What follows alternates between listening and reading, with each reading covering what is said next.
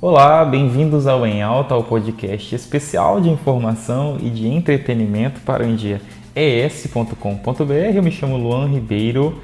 Hoje estou com Rosiane Conte, ela que é membro da AFCES, que é a Associação de Fibrose Cística do Espírito Santo.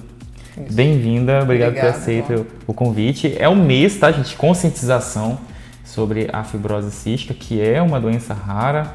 É... Rosiane, conta para a primeira coisa que eu vou, né? Óbvio, o que, que é fibrose cística? É, a fibrose cística é uma doença rara, genética, progressiva e sem cura ainda.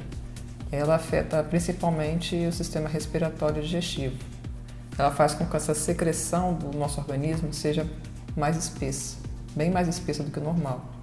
Isso fica propícia é, o portador ter mais é, sugestividade a infecções respiratórias, como pneumonias de repetição, sinusites, é, como ela afeta a, o sistema digestivo, ele não produz as enzimas pancreáticas, ele não tem, ele tem dificuldade de ganhar peso, né, elimina gordura pelas fezes e, e leva à desnutrição.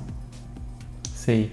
E hoje você estava falando que vocês têm uma causa, uma bandeira aí que, que vocês estão, vocês da associação estão lutando, que seria, tá até na sua camisa, você me disse? É o Tricaftajá. Hoje assim, não só as AFICES, né?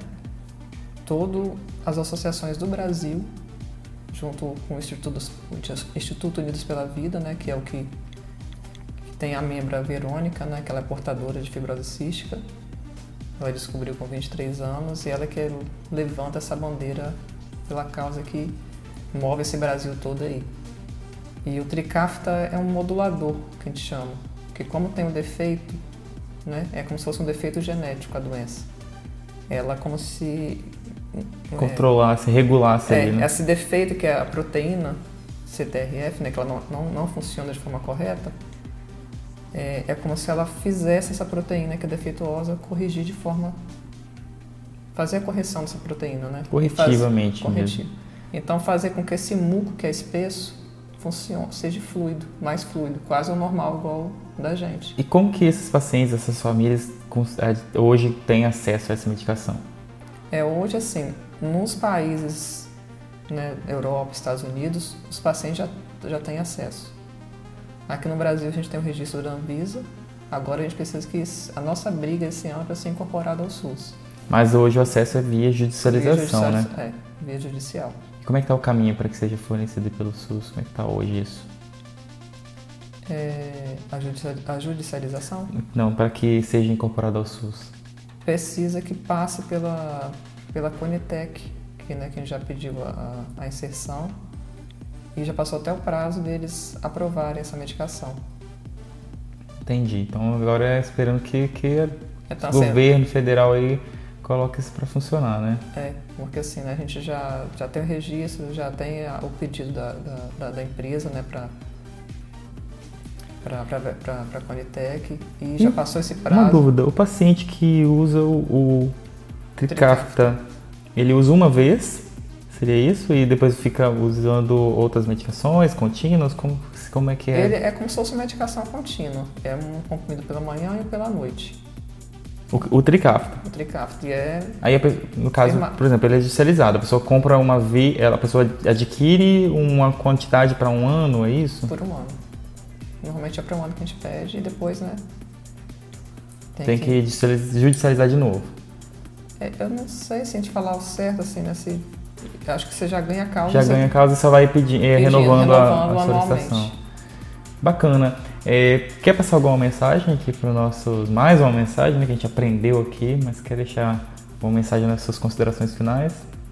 É, falar para vocês né, que, que é um mês da fibrose cística, da divulgação, né? É uma doença realmente rara e poucas pessoas conhecem por ser rara. Então, assim, a nossa função é divulgar a doença porque para que todos conheçam, porque ela tem sintomas comum, comuns com outras doenças, como as pneumonias, né, asma, bronquite, é, o baixo ganho de peso. Então, assim, para ter um, ser um, um diagnóstico diferencial de outras doenças, porque tem muitas pessoas, né? Tem pessoas que, Que não, tem não sabem, não né? sabe, tem diag- diagnóstico tardio. Então, a nossa intenção é que seja um diagnóstico precoce, né?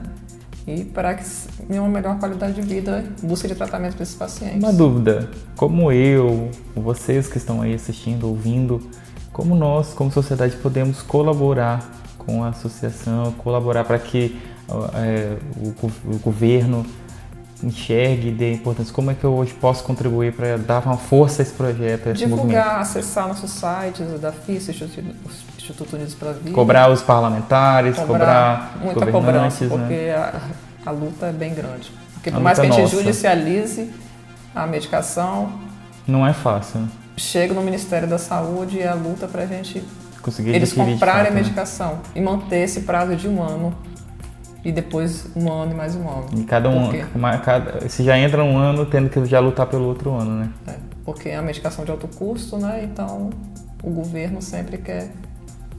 Controlar bastante. Bom, obrigado por ter aceito o convite. Parabéns pelo trabalho de vocês. Vocês já viram aí o recado, né, gente? Então vamos dar. Não tão, ninguém tá pedindo dinheiro aqui, doação, nada. Então é, ajuda a divulgar. Manda é essa entrevista. divulgar. Manda essa entrevista para os parlamentares que te representam. Né? Vamos cobrar isso juntos. Isso é um problema de saúde pública e todos nós saímos beneficiados como cidadãos quando a gente tem mais benefícios, né? mais acesso a medicações que trazem tanta qualidade de vida. Um abraço, pessoal. Obrigada.